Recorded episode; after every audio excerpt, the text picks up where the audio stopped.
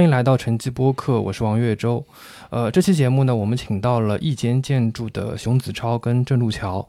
呃，尽管这是一家非常年轻的事务所，但他们已经在上海了几个核心的街区，比如说大学路，比如说鞍山新村，还有像延平路的线索、延武郊所在的这个街区，研究策划了几个非常值得一说的这个项目。所以今天呢，我就请到他们来跟我们一起来聊一聊他们在社区营造。参与式社区更新以及地方艺术策展方面的实践，跟他们的一些观点。呃，首先我想先请熊老师跟郑老师来跟听众打个招呼，也是做个自我介绍吧，包括也介绍一下一间建筑在做一些什么样的一些实践。嗯，晨记播客的听众朋友们，大家好。然后我是郑路桥，我是呃一间建筑的这个创始人，呃，现在也在同济大学做建筑学的博士后。大家好，我是熊子超。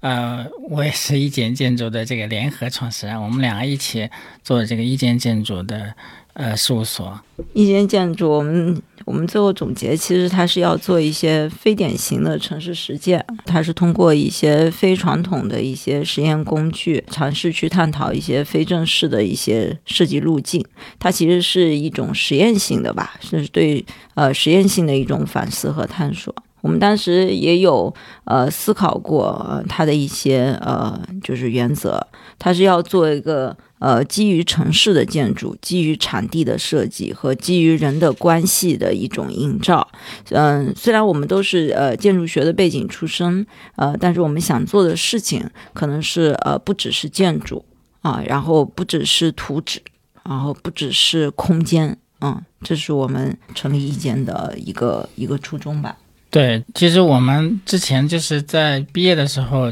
这个整个行业的形势还是很好的时候。然后大概大概是什么啥时候？呃，我们大概一一一二年毕业，我我是一一年毕业，他是一二年毕业。那那时候还整个行业的形势还是很好的。建筑学成规是最高的考分，应该。对对对对对，没想到现在一落千丈，成了 独立的这个建筑事务所。凡是独立的都是不太挣钱的，独立音乐、独立电影，然后。独立建筑师，嗯，越来越独立了。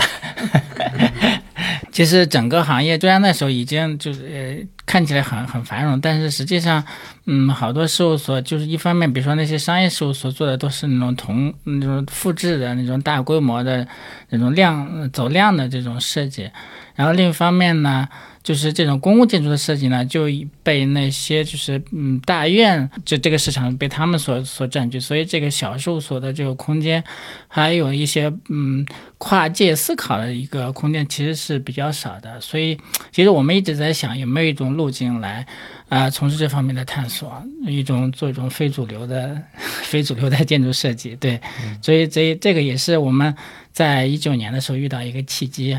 然后去成立这个事务所的原因，就是我们希望从一种，呃研更独立的、更就是偏向研究式的这个方式去介入这个城市，而且用一些非传统的建筑学的一个手段去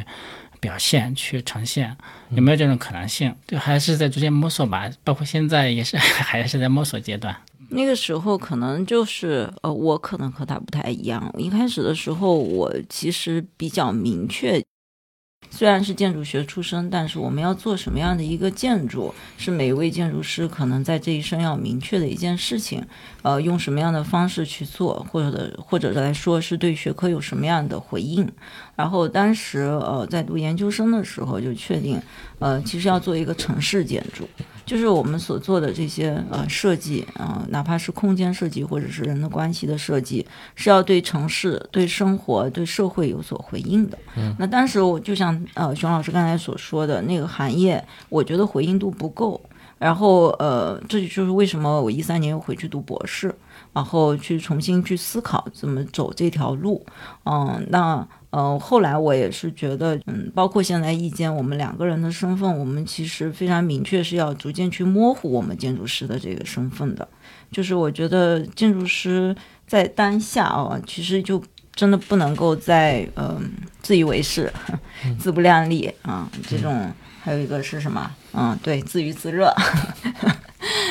就是可能呃，要还是要要去要去真的去思考吧，去思考这个。当下的现代性是什么？嗯，包括我们这个学科也是，嗯，然后如果不回应这一些的话，很可能就是呃自己把自己会束缚住，嗯，所以一定要有这样的一个转型，嗯，包括易间其实。呃，在今年吧，易间其实也是逐渐有一个转型，就是我们刚才也说了，易间最早成立的时候，它是为了城市研究。但是，呃，到当下的时候，我们觉得我们应该要转向城市实践。我们包括个人的身份也是有所转变。呃，从最早的三年，可能我们呃是相对来说是一个中立的观察者，然后现在我们逐渐要转变成为甚至有一些冒险的行动家，就行动者。我们要参与到城市更新中去，然后去回应这些东西。嗯，那为什么你们会觉得行动就是有冒冒险的？是跟你们之前的这个身份会有一些些出入吗？就是他，就是他出了前一步。对，嗯，之前就像我们做设计，我们是有一定的规范，有一定的模式，有一定的路径，都是非常传统的。包括他刚才所说的，在设计院也好，呃，包括呃，哪怕在学校里面的教学也好，可能我们会有很多的方法论的东西是有已经被探讨出来的。对，然后我们可能只是在做修正。但是我们现在所做的这个城市行动，我们可能我刚才说的不仅局限于建筑图纸和空间，那么这条路径是基本上。上是没有的，是从零开始的。然后呃，哪怕有一些成功的案例，但是根据我们现在城市的一种多样化的多元性的这样的一种呃性质来说的话，它也很难，就是说它的呃工具和方法能够被呃非常简单的复制。所以呃每一步都是在探索，包括关系的探索。呃，包括设计的探索，包括过程中的各种的出现的问题，你要去应对的方法的探索，所以呃，相对会比较冒险。这可能不是呃一个一个事务所能够就是说呃就是呃想怎么做就去怎么做，其实是要把所有的资源和呃人力以及所有的这些呃所有的这些方法都需要去探讨出来。我我觉得是这样的，所以很冒险。对，而且就是建筑师，我觉得传统意义上建筑师其实他某种意义上是一个项目的执行者，就是其实最重要的决策是业主替他做出来的，然后他去只要去解决这个执行过程中遇到的问题就行了。但是作为一个行动者，其实他有更多的主动性，他要。他要知道，他要确定自己的方向，然后去往哪个方向去努力。我觉得这个是是行动者的一个，他之所以冒险的原因，就是因为他要承担责任，而且要直接跟一个使用者、跟居民去直面去去这这些问题现实中去交锋，然后共同去达成一个意见。经常是 现场中要做出决策的，而不是自己躲在图纸背后去。啊，通过空间去跟用户打交道，嗯，就是不一不太一样的地方。凸显凸显专业性的同时，又不能太专业。嗯，对，嗯，挺好。那那我们就直接进入到我们呃实际的案例吧，因为前面其实聊的。可能对我们听众来讲会有一些抽象，因为他可能不太知道 你们具体做一些什么。对，我们先回到二零一九年吧，就应该当时我们其实，呃，应该就认识了，就当时有在做那个澎湃，包括双年展的那个你的地方项目。呃，当时我不知道是因为这个你的地方大学路的调研，所以说你们诞生了一间这样的一个小的一个组织吗？嗯，可以说是有直接的影响的。很多人说那个大学路嘛，是他们走向这个，就是走向城市，是吧？就是融入这个城市的一个起点嘛。然后大学路也是我们就是开始城市研究的一个起点。呃，我觉得有必然的，也有偶然的一些因素在里面。就是最早的时候是二零一九年的上海双年展，你的地方，您刚才提到的，它是一个城市项目，然后它是希望能够在四七年的航号路途上去找到一条路，去做古今的一个对比啊啊，整个阐述城市更新的一个过程。但是大学路比较特殊，因为它在四七年航号路途上是没有这条路的。然后呃，但是呢呃，当时的一些评委和专家对这条路还是非常感兴趣，就是它已经有了。非常，比如说像开放街区这样的一个创新的理念，功能混合的这样一个规范上的突破。那呃，但是呢，它也出现了很多城市的问题。那这个城市问题是不是应该由规划来买单？但是是有这样的一个议题。还有就是它成为了一个网红街之后，那大学路本身的运营方啊、开发商啊，或者是在里面居住、生活、创业的人都不希望它是网红，要撕掉那个网红化的标签。所以当时我们提出这个议题就很幸运，在八十多组里面就脱颖而出。后来也在 PSA 的整个的一个就是艺术策展的赋能下面，呃，最后进入到二十多组的这个呈现过程中来。然后这件事情呢，其实是，嗯，我觉得一方面是我们开始对于一个城市的地方性的这个呃引导的一个思考，但同时也这件事情本身也被这个地方所看到了。那么当时在策展的最后，我其实还是有点遗憾嘛，因为我觉得讨论地方性应该回到地方去讨论。嗯，在博物馆里面并没有建立太深的和地方之间的联系，是不是有这样的一个契机？所以很巧的是，也源自于 KIC，也就是。川子天地本身的开发运营商，呃，他的这种开放和包容的这种这种性格，虽然我们的展览是比较有一点点的批判性的，因为也直接回应了一些这个当时出现的这个城市问题，那但是他们还是非常的呃，就是开放的姿态来，希望我们到当地去策展，我当时就很开心，我就想，哎，那我就有机会是吧，把这个呃回到现场吧，回到现场去去呃完成这这个行动，看看这个现场的人去。如何解读这个地方的？但是是有这样的一个考量，主要是没有要补充的。这个大学路是一个特别有意思的地方。第一方面，它的那规划理念就是是当时还是比较先进的啊，就是在两千零一年的时候就按 SOM 做的做的规划，然后当时他用了这种小街区密路网，这种步行优先啊，这种这个复合街区的这种概念去做规划，这个整个理念是当时比较先进的。另一方面，就是它在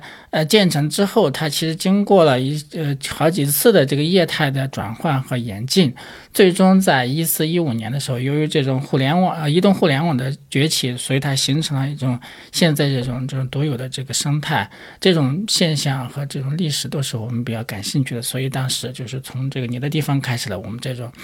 呃城市的研究，因为它本身就是代表了就是上海比较新的这种次新社区这种类型，对吧？而且它呈现一种丰富性，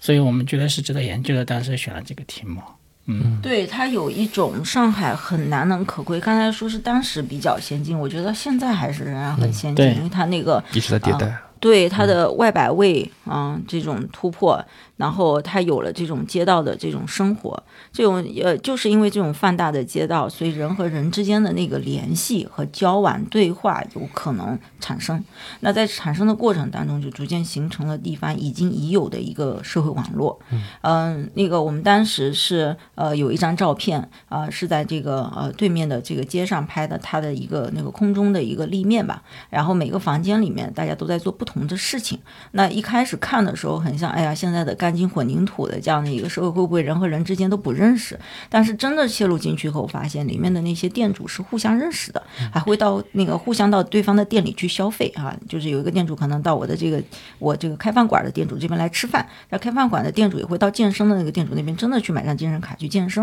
然后我们他们经常还有一些社群会在楼上呃天台上面喝酒聊天儿，那是当时的一个我们说是呃这个大学路的黄金时代。然后也就是说，每个窗户里面的这些人是互相联系的，甚至每个窗户里面有一些小动物都是呃互相会穿插的，就是那个呃一楼的这个猫会跑到六楼来，啊六楼的这个店主也会给它喂，然后还有每个人个体本身它是多面的，就是我们在那个时候发现，就是我们采访的很多，我们当时已经用到了一些。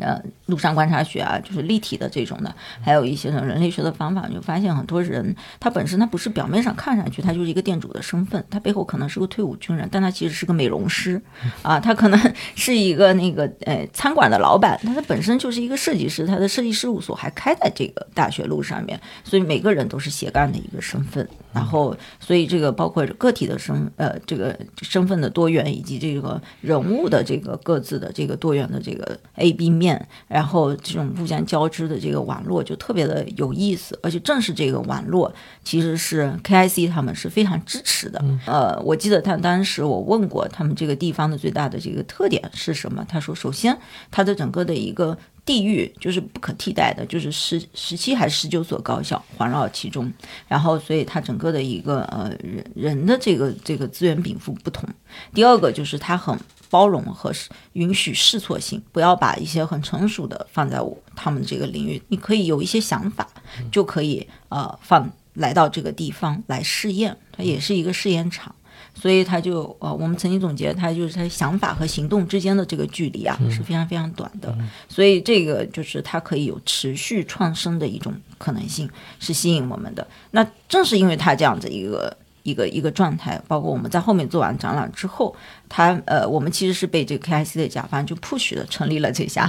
意见建筑。我们其实当时呢，呃，我也快毕业了，后面我们也有其实也有我们自己的主的主业，但是我们就他们也是允许试错嘛，所以他就希望有这样的一个事务所，然后 push 我们成立之后呢，可以持续进行这样的地方的城市研究，包括现在也是。嗯，所以呃，我们其实也算是呃在这样的一个场域里面被在这样的一个有有有有序的土壤里面被孵化出来。的一个一个状态吧，嗯。嗯，这里面就包括了就是发生便利店，那个发生便利一共是持续了多久啊？它虽然是快闪，但时间其实挺久的，五个月，嗯对，将近半年，然后最后是以每周接近五场，然后联动了几十组吧，呃这样的一个发起人甚至是组织，然后呃一百多场活动，一百多场的活动，嗯，那它真正的运营其实是大鱼吧，大鱼营造，其实呃这可能是我们。呃，最早就是和大鱼有一定的这个合作，呃，其实是在这个项目里面，我们其实是做了发生，只是做了发生便利店的一个开幕展，然后呃，在这其中，我们可能也是第一次有了这个身份的转化，因为。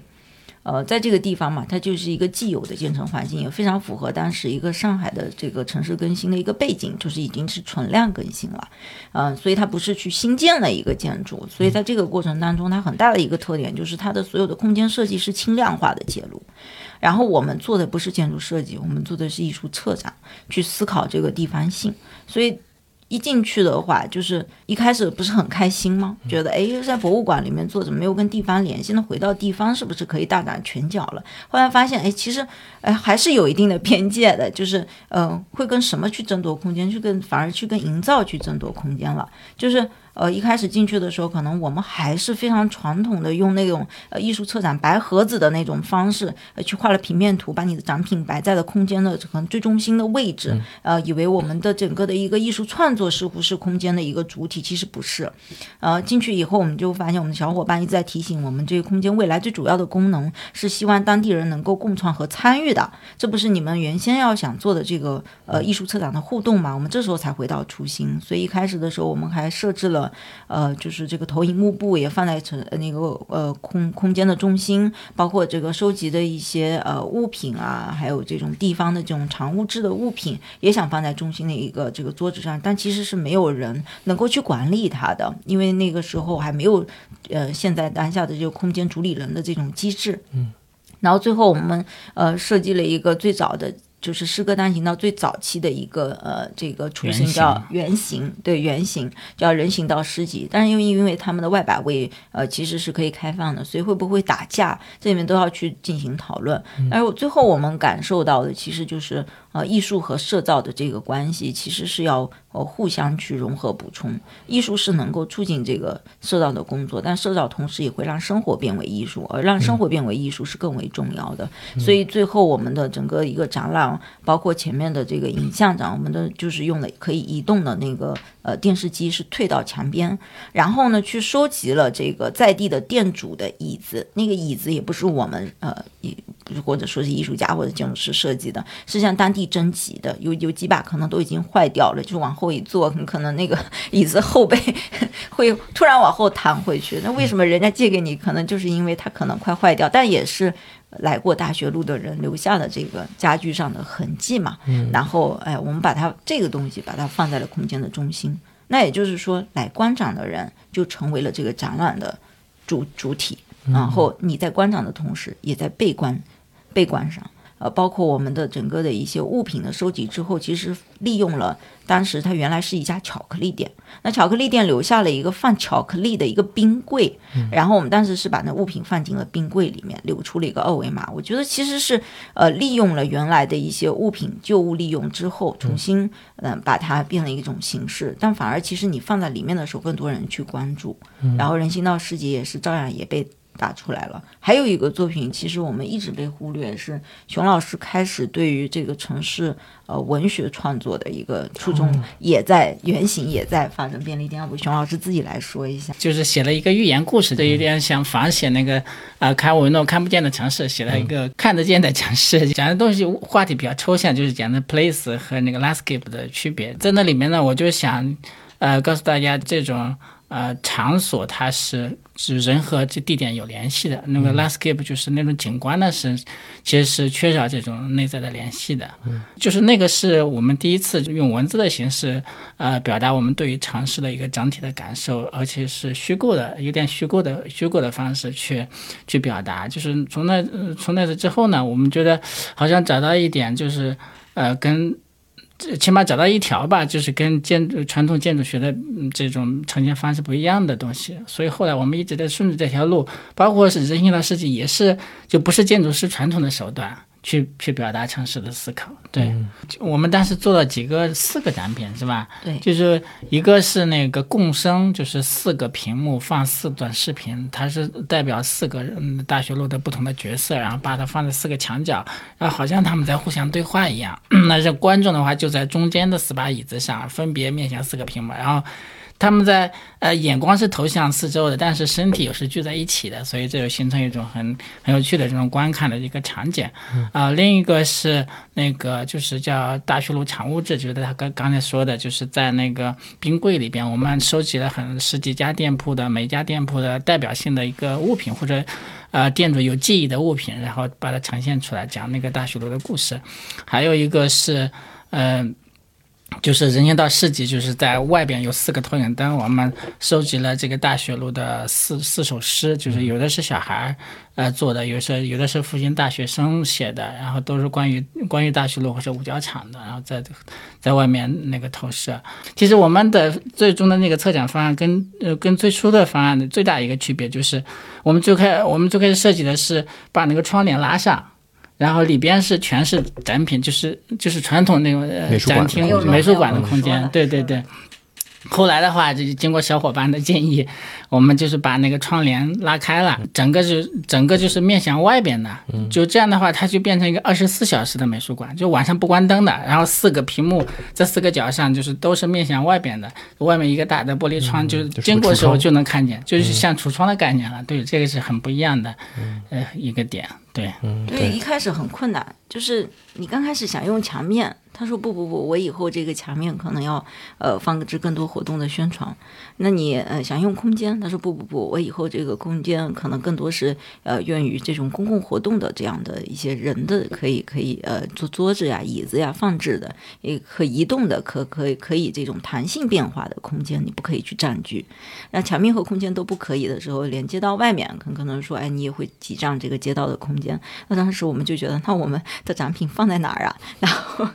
很困难。嗯，然后后来就逐渐就接受了，就包括电视是可移动的，然后这个呃第二个展品是可以旧物利用的，第三个展品灯白天是可以关掉的，呃，它就是一种呃可以，但它但它需要被看到的时候，它就会被看到，就是这样的一个状态。就熊老师非常的谦虚，其实我我读一段呢，当时写的这个文字，呃，因为因为当时也是一个很很好玩的故事，就是呃第二天我们可能要做一个分享，是一个小时的分享，然后他一个晚上就写了一页 PPT，我当时非常的着急，最后他这页 PPT 就是那一段文。字，然后其中最最打动我的一句话，其实就是你在一个房间里面待的时间久了，房间里的家具也会长成你所需要的样子。就是他把这个真的，他就把这个城市比作了这个房间，还有人和家具之间的这种关系来比喻在城市中人的这种身体的这种体验。然后，呃，这其实真的会营造一种默契、心照不宣的愉悦。一开始的时候，我们拿拿给这个。呃，S book 他们来看的话，他们可能会觉得，哎，是不是很深奥难懂，很难上墙？嗯，但是呃，就是整个呃发生便利店快结束的时候，我记得有一位老师是住在大学路的，是上海理工的莎莎老师，嗯，好像是社会学系的。他说他当时呃到很后期才发现了这家店，然后进来就是看到墙上这段话，他就觉得这就是大学路。嗯，虽然他没有说出大学路三个字，但是他那样的一个感受给他感觉就是大学路。所以后来我们征集那把椅子，发现那个椅子是坏掉。的稍微的靠那个靠背是往后移动的时候，哎，这不就是已经长成了大学路的家具吗？啊，这个家具被我们找到了，我们当时非常的欣喜。嗯，包括你在影像中看到的物品，其实你在街道上就是可以看看到的。所以它其实要保留一种人和城市之间的对话，以及跟这个日常生活的一种联系。所以我们后来就是觉得这个东西给到我们的，就是我们也去回忆，就是说，哎，我们我们不是我们不是建筑师了，我们也不是艺术家，我们是一个城市活动者。从那个时候开始，我们就注重这个身份，而且我们也去探讨这个公共艺术和日常生活的一个关系到底是什么。它毕竟不是呃博物馆里面的那种，呃，你用这种传统的艺术的呃文字和语言。去呈现的一个东西，所以它必须一定要呃去掉那种艺术的可能故意的高高在上的那样的一种状态，嗯，它一定要是日常化的，艺术要日常化，也就是说，其实你在这个过程当中，你可能要让那些嗯。去美术馆的人，专门去寻找艺术的人，把这种状态转变成你在社区里去偶遇到了，能够偶遇到这些艺术，而且日常也要艺术化，也就是日常艺术化意思就是我们当代的艺术其实应该要更关注日常，要更关注那些普通人的生活。嗯，那嗯，这其实，在后面我们很多实践过程当中，我们就发现来看展的人，他就说，哎。博物馆里面的那个东西我可能看不懂，但是你这些东西是我们身边的东西。嗯，虽然我也不是说，嗯，这个就是，嗯，能用很艺术的方式来来解读，但是我觉得我有共情。我觉得这个就是，呃，在社区里面做展览，就是要要要要意识到的。它肯定是不是一个问题导向，也不是一个目标导向，它就是一个过程，就是一个事件。这个过程当中，你让大家。不是去找到答案，而是让大家去提出问题，然后让大家能够参与，能够共创进来，共同去提出我们整个呃社区的这个公共的议题。所以它肯定要经受空间和时间的挑战，所以它一定是一个未完成的状态。它绝对不是你呃一个建筑师或者艺术家已经把它造好的房子或者已经做好的作品，而且它肯定不是一种就是正式的，就是不是一种传。传统的，它是一种非正式的一种一种一种语言或者是工具，然后你要接受那种临时性，就像发生便利店，可能它就是五个五个月，然后之后他留留下来的是什么？就是我我非常佩服呃，就是呃大鱼营造的何佳老师，他最后总结的就是，呃，发生便利店有可能就是消失了，但他留下的是一个发生社区，呃，发生街区，街区不是社区，要强调一下，就这个街区还在持续的，呃，允许那种好的呃这种想法发生，允许好的这种行动发生，其实是这样的一个一个状态。然后还有就是，我觉得要允许有差异性和个性化的东西，嗯，啊，这个其实。这样的一种公益艺术或者是城市行动，就是我们要想做的事情，才能够创造更加多元和真实的城市。嗯，这个是可能我们一直在摆脱建筑师的身份在做的一些一些事情。嗯嗯，对我感觉大学路给你们转变还挺多的。对对，而且就是可能你们对于大学路的做的这些实践，对于大学路这个街区后续的一些改变。他看，就是对于他现在，因为他在应该是去年开始吧，他其实也是主动做了一些，呃，就是营造或者说改变，其实也留下了很多痕迹。就比如说，你们应该也关注了，他引入了很多书店的业态，包括他们做了很多日常的一些活动。就我不知道你们应该后续其实也会持续关注那个地方的。那个大学路其实一一直在吸引我们去研究。一方面，它是一个优秀的这个规划设计的案例，然后我们就想知道，在这种优秀的案例上面，人们到底有没有按照他规划设想那种方式去生活？其实我们观察到，嗯，一方面它是它它是成功的，它的那个预想有很大一部分实现了，就是那种功能的复合，包括步行的友好呀，这个这种创新的生态，其实很大程度上是实现了。但是另一方面，就是它出现了很多。呃，矛盾，那讲到这一块的话，我也觉得我也是很佩服 KIC 的，就是呃，他到现在为止，他对于一个城市，包括呃这个呃城市生活、公共生活，它是一种非常谦虚的一个一个状态，他不断的去呃寻找这里的城市问题有哪里的不足，呃，没有任何其他的，我我在我看到的开发商里面还没有见到其他的，他能够呃在。二十年就建成二十年了，仍然在持续的运营和管理。即便可能呃有一些呃就是管理上面他已经无法触及到，但他还是要在对这个地方的活力以及嗯在市场和资本以及呃人们的生活，还有这个未来的发展中间去寻求一种平衡。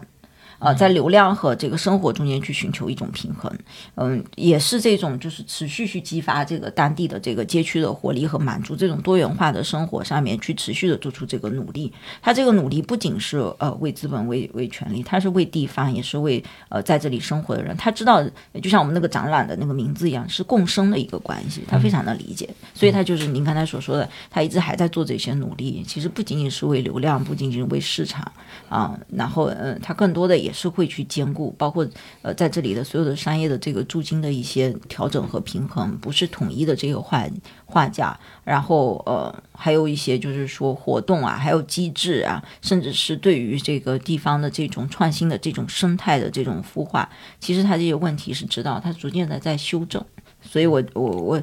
我觉得它作为地产商有一定的自律性，嗯，对，就是。我们当时在一九年初的时候，我们地毯式的搜索了一遍嘛，沿街的那个楼上就是一共有四百多家店铺，整个街道大概七百米嘛，一共有四百多家店铺。然后那种业态的比例，当时我们也统计了一遍。其实我们很想跟踪它，就现在的状态，包括十年之后的这个状态，因为它是这样的，就是底层的店铺是基本上开发商持有的，然后上面是全部是小业主持有的。那么就是它一方面它可以主导一部分，另一方面它又。留了一部分的这种，呃，这种灵活性和流流变性，就是它不停的在变化，有些变化是开发商自己都不知道的，所以我们 也很也很感兴趣，就是它最后会发展成成什么样，就是包括呃，大学形成今天的这种这种状态，其实是刚才说是因为这个移动互联网的的出现嘛，就就是其实就是因为呃大众点评啊，或者说这种自媒体的发展，让那些。不临街的就不在一层的店铺也可以获得流量，他们可以通过网上流量、网上的流量直接找到这家店铺，然后然后去到找到这些店铺去消费。所以后面有新的技术出来了，它又会发生新的再一次的更替，这个也是很有可能的。嗯，然后这两年就是最近一两年，我我看到他们包括那个利用那个创智能源。在用这种这种自然的媒介来团结这个不同的群体的一个一个努力，还有他们今年不是也申请了那个叫现实步行街，对吧？嗯，对，也是也是用一种这种活动式的方式去激活这个街区的活力，就是这个其实都是我们研究的研究的对象，就是我们就一在持一直在持续的观察这个地方。嗯，对，那个地方确实它太对于上海来说也是太独特了。对对对对。而且它本身背后的开发商来讲，就是他对他这个投入度，可能就像刚刚郑老师所说的，可能很难找到第二家有这样的一个投入度。对，就是他他们，我觉得还是比较怎么说呢？就是比较长目光比较长远。就他们选择店店铺的选择租户的时候，不光是看租金。他现在包括呃大学路主路上一些好多店铺都是好好多年了，那些租金其实好就是像有些他们希望他留下来的店铺，呃，它有一定特色，有一定的这种影响力的，他他就会用用较低的租金把它留下来，包括甚至有时候比其他低一半以上 也都是有可能的。包括他希望留下来的美术馆啊、书店，呃，最近那个韦德路开的那些书店啊，两开了两家书店是吧？嗯，还有一家什么。那种侦探、密探，呃，就是密室啊，那些侦探主题的，嗯，对对对对，这些店其实都是他们有意引导去这个地方的业态，并不是完全是经济利益出发的。我觉得这个目光是比较长远的，它是对整个社区是有好处的。嗯，它其实也是一种策展嘛，用用这个租金来去做一个杠杆，然后是去引入一些他们觉得可能可以长远利于这个社区长期发展的一些业态也好，或者说一些店铺也好，就放就是布在这个整个的一个街面上，然后可能楼上的就是可能会有一些更加市场化的因素去一些市场化的一些业态进来。对，没错，没错。他其实，呃，在我们介入的时候，他们也提出一个，就是他们原来是知识创新区嘛，然后，但是，呃，在一八一九年的时候，我记得他们也提出一个概念叫创新社会。其实，我觉得这个“社会”这个词，其实让我感受到它已经有意的在营造一定的社群。他也意识到，本身他在这里面存在的一些，呃，对于城市发展上面有一些矛盾体在里头。他到底是面向这个城市，还是面向这个地方？然后对于这些问题，他都在逐步的去回应和平衡，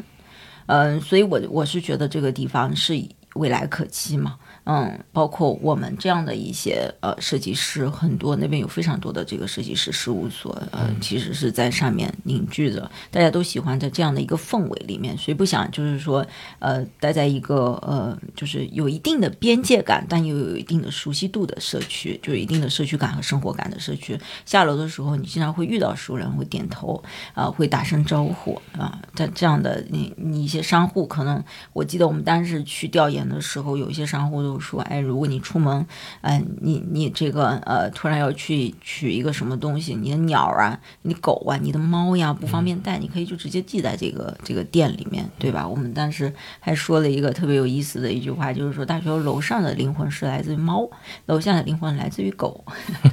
就是有一只狗，这个是居民家里的狗，嗯，在经常牵在这个大学路上溜一圈，然后不断的被这个商户投喂。嗯，可能很多时候我会说，哎，我们的眼睛看到的太多，导致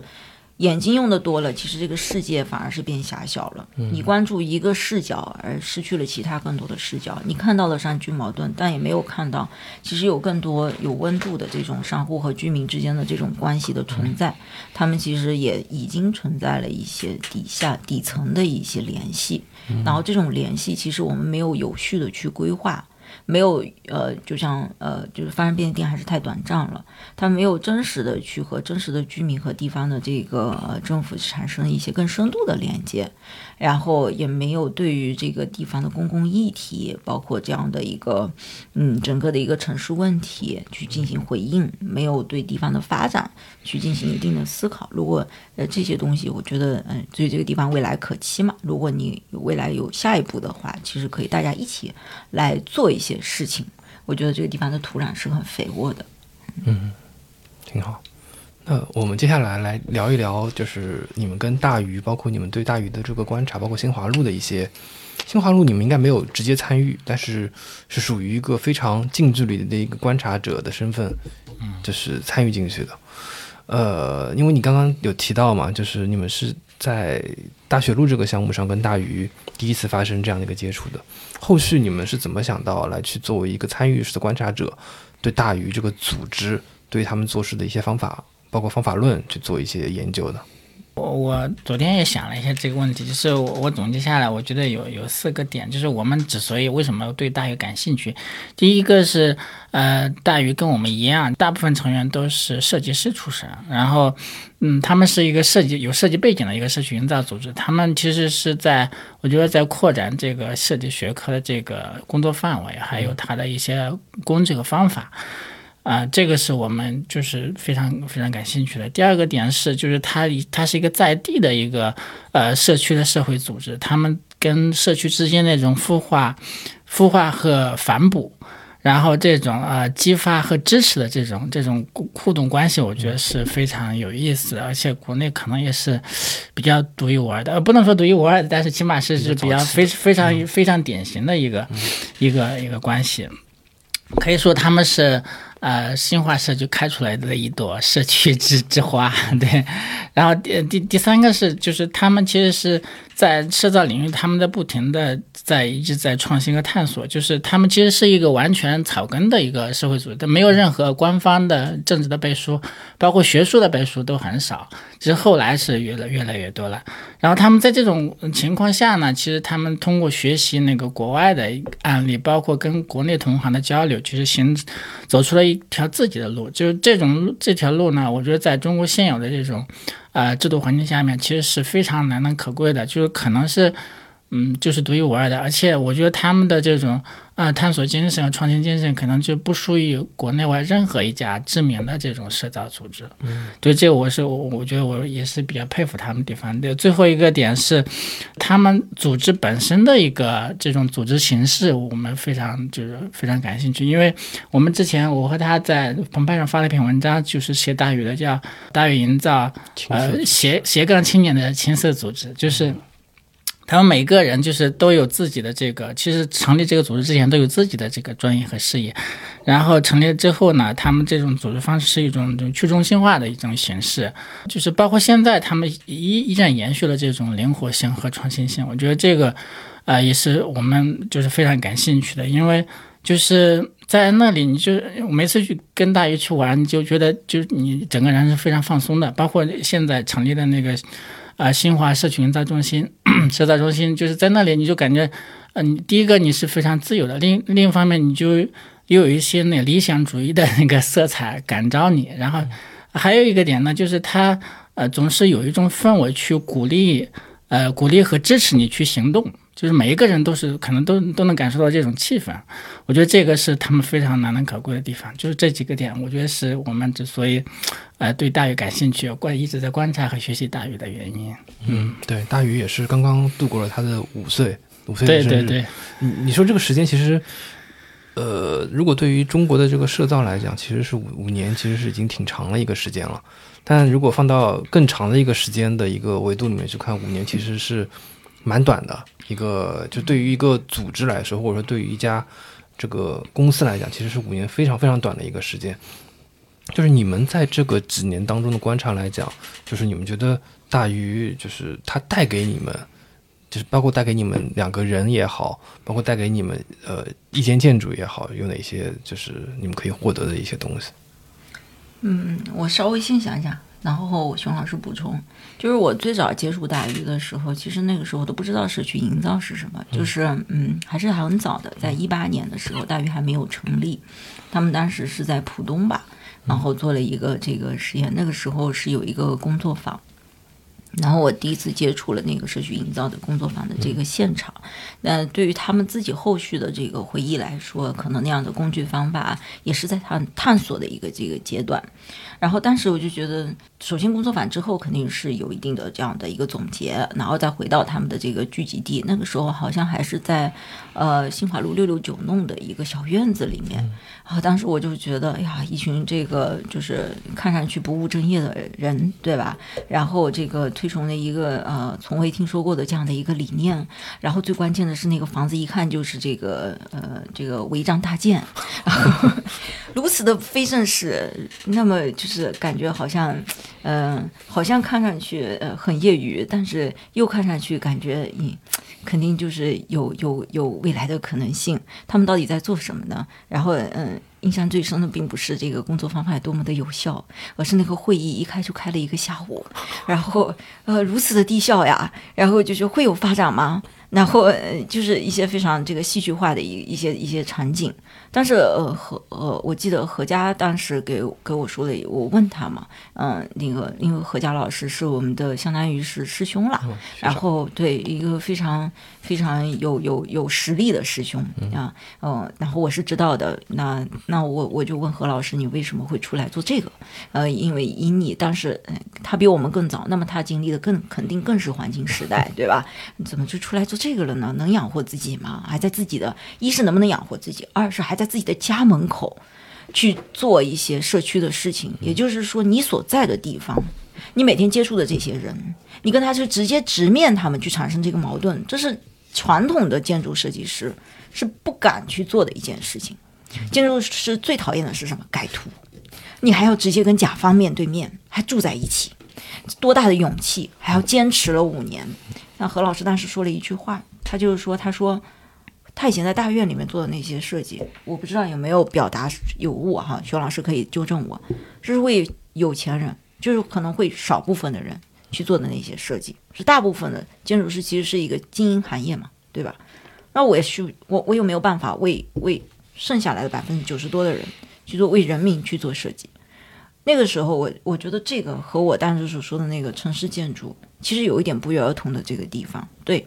我们怎么去回应这个当代，对吧？回应这个现代性，回应更多的那些人，嗯多数人而不是少数人的设计。所以那个时候就是这个点是触动了我，然后我就更加坚定，我想看看他们在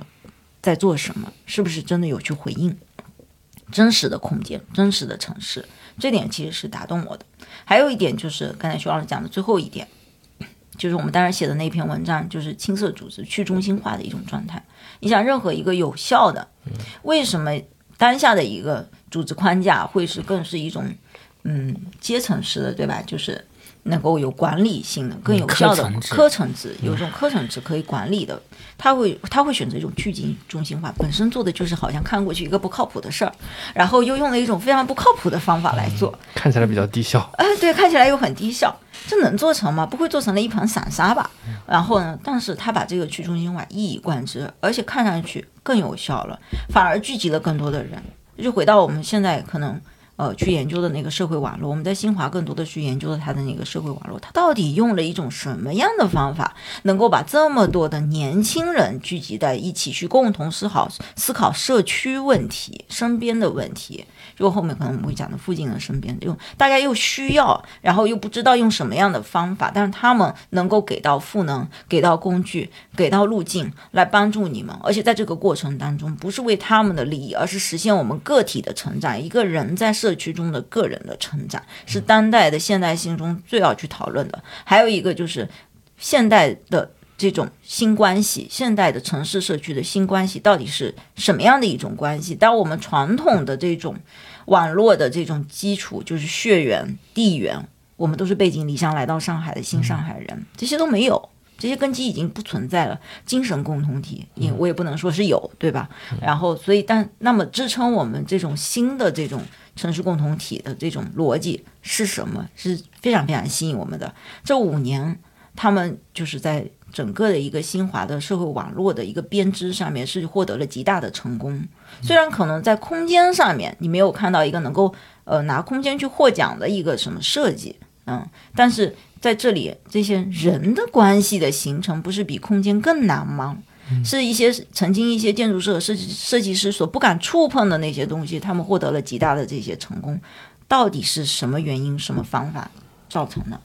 就是我我们当时还就前段时间让我们去也做了这个前期的一些调研的分享，我们发现未来社区的新关系，我们总结的是它是基于共识，不是基于利益，与，跟我们去可单位去工作，嗯，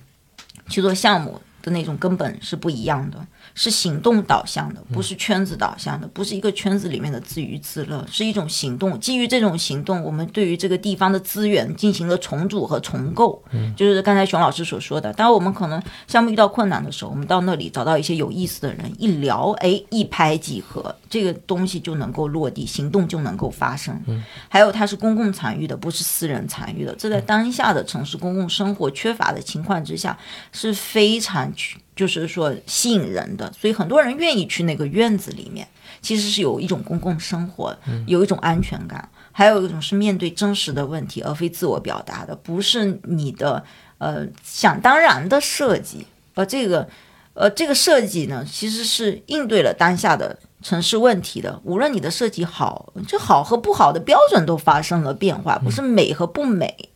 而是有没有去回应，而是有没有更多人产产生共情。所以基于这些，我们去做了一些城市实践，在后面也得到了大于非常多的这种赋能和工具上面的，呃，包括一些方法上面的支持。我们获得的不是说我们做出了很好的设计，而是当地人跟我们说：“你能不能再来？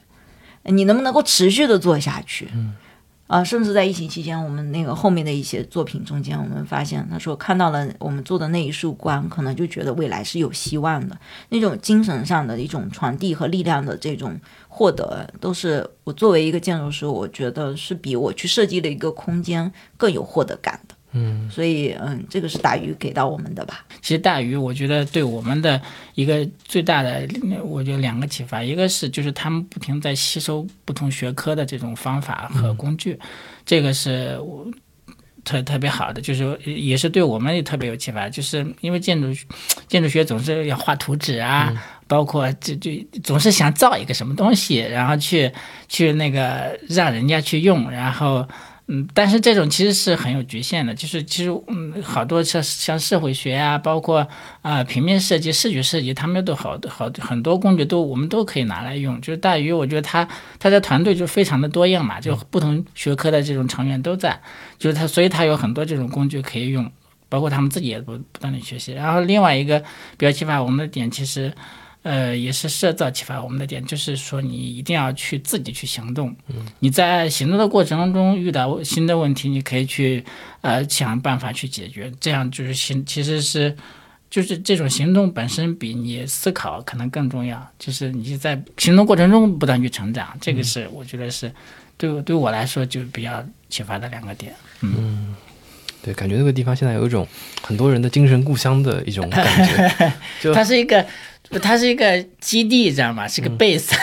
就是好多那个是对设计感兴趣的人，包括研究设计的人都把那里选择是作为一个基地。嗯啊，一个很强的一个能量场，就大家可能觉得要充充电了，就想去那个地方。而且它平时活动确实也，特别是周末活动确实也特别特别多，也很多啊。对。而且我看那个就是跳海开酒馆也是选在那个附近，所以他那个地方，你我感觉有点像白天可能就是去那个新华社道中心，然后晚上就去跳海，两个地方都是属于社群属性非常非常强的两个地方。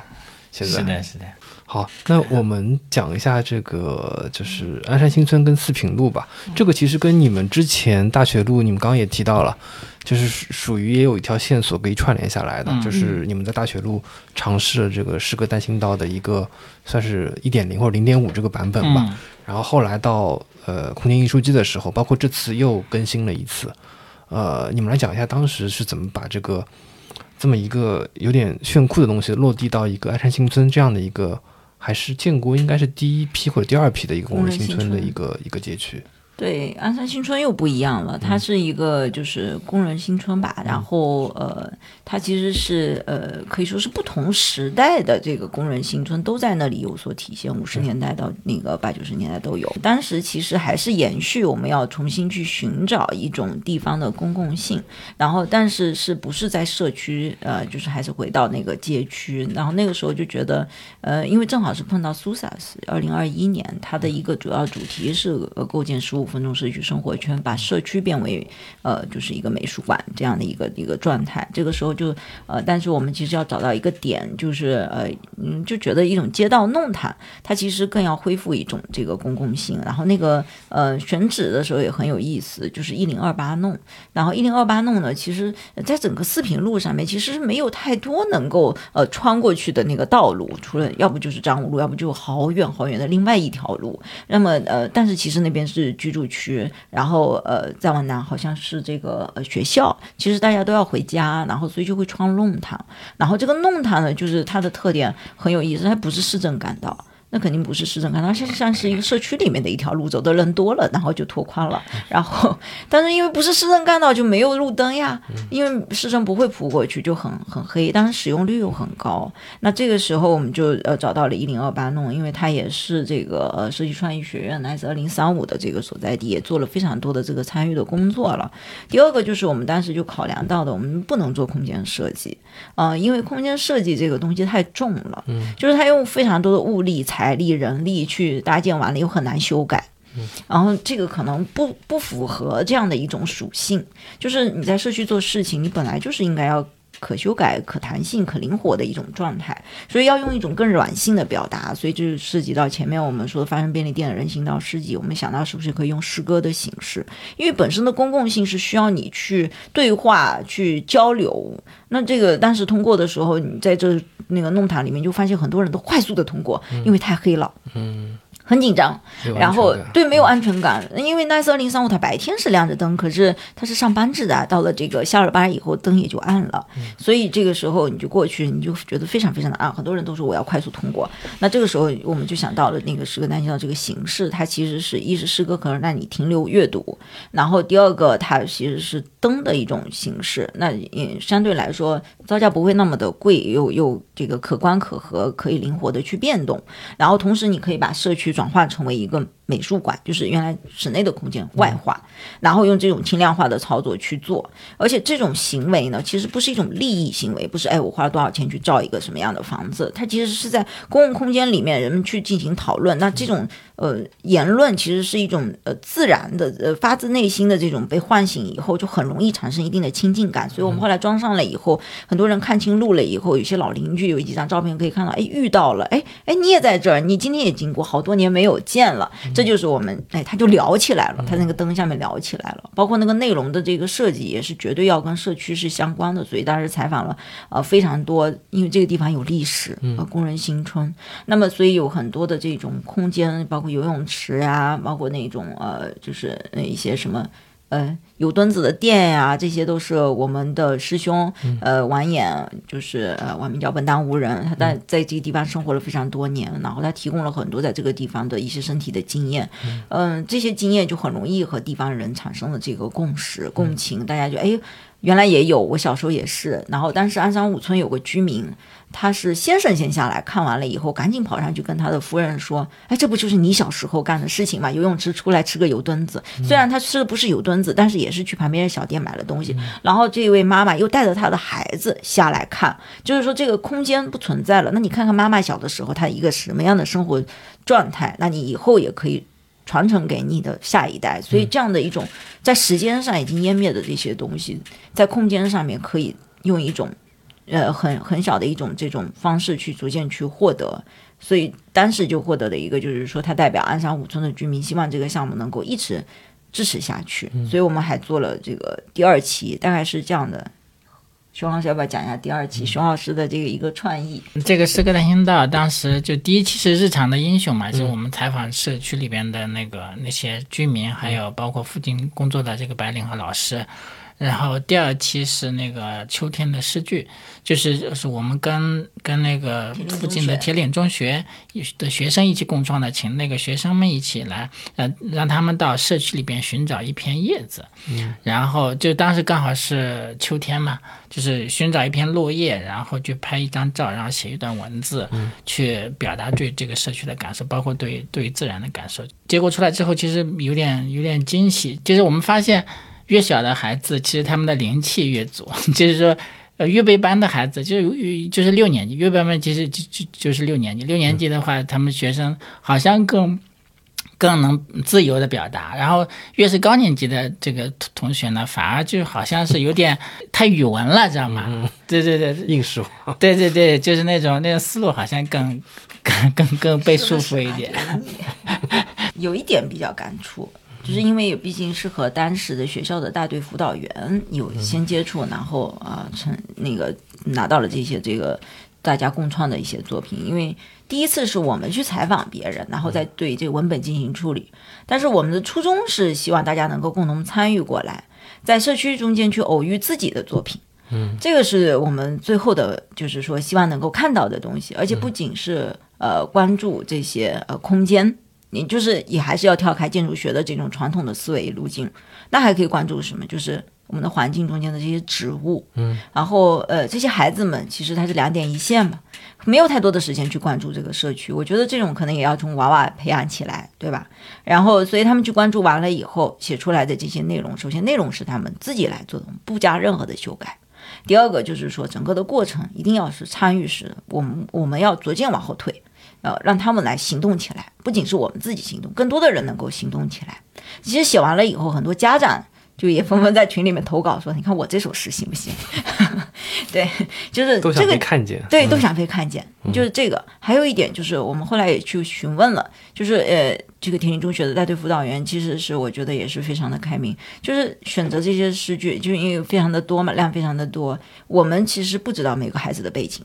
所以我们其实嗯，就是说去选择的时候就不会依托，哎，他是不是学习好的比较的学生啊？就是他可能我也不知道他的背景是什么，就仅凭文字，仅凭对社区的一种。呃，就是观察来来选择，相对比公平一些。然后后来告诉我们，就是有些孩子可能并不是平时学习比较好的，那学习不是很好的孩子，其实在学校里面其实是很多时候可能关注度没有那些学习比较好的，对，会被忽略。然后很多那个呃，就是老师跟我说，有些孩子可能就是他人生的高光时刻了。嗯，就是我们就是说，哎，这样的公共作品其实是相对比较平等的，给到更多的一些机会，曾经不被看到的那些孩子能够被看到。嗯，所以他没有就是。就是对吧？就是相对比较公平，我我觉得，就是我当时总结一句话，就是这可能是一条银河，所有的星星都可以在这里闪光，然后看到自己的未来和希望。嗯，就是有的时候在成长的过程当中，不一定要以成绩来来评论你的这个决定你的人生，标准是多样的嘛。所以社区应该提供更多的标准，嗯嗯，更多的参与的梯度，更多的被看见。所以我们其实还做了第三期，但是嗯。就是可能因为经费的原因一直在搁置，内容其实也有所产出，是关注更多的就是最熟悉的陌生人，对吧？就是那些更普通的人，在社区中一直我们一直被他们照顾着，嗯啊，然后但是他们很容易被我们忽略，嗯啊，比如说那些快递员，比如说那些修鞋匠啊，还有一些流动理发师、流动理发师啊，门卫啊，开锁匠、保安，就这些我们希望关注那些默默。在其实，在背后支撑这个社区运转的那些人，就是我们平时都当他们是透明人，嗯，但是实际上就是包括在疫情期间，就其实，在平时也是他们的工作应该被大家看到。我们就是我们其实也是跟那个铁岭中学的孩子一起去共创，让他们去采访这些人，让他们去跟他们交流，就是建立一种平等的对话，然后让大家能看到他们。但是，但是这个。这期内容还没有没有机会是那个呈现出来，希望能够 对，希望还有机会。嗯，对，感觉是给给给给那个社区创造了一个让彼此之间互相看见的一个场域。那些孩子采访之后，其实不光是被看到的那些人的一个状态，而是采访者本身的一个转变，嗯，也是非常令人惊喜的。就是可能他们平时没有关注过，但是他们的眼睛又是非常明亮和透彻的。他们嗯是一种公益的吧，就是我我觉得是一种没有利益性的去去观察他们，然后对于他们自己的人生也发生了很多的变化，他们愿意去呃帮助他们或者是互助，我觉得他们其实是认定这个东西是一种互助的状态，他让呃就是说那些普通人让他看到了更为广阔的世界，而他在这个认知之后。他也觉得自己有更多的一些社会责任感，去有更好的一些途径去思考这个更好的途径去帮助别人。那这样子，社区中间的这种互助的系统和网络就更加的有韧性了。嗯，呃，我觉得这个行动的意义是在于这里。所以，所有的这种我们所做的一些事情，很可能它的过程是更有意义的。我我是这么认为的。嗯，就他在可能这些所有的参与者，就是心里面种下的这些种子，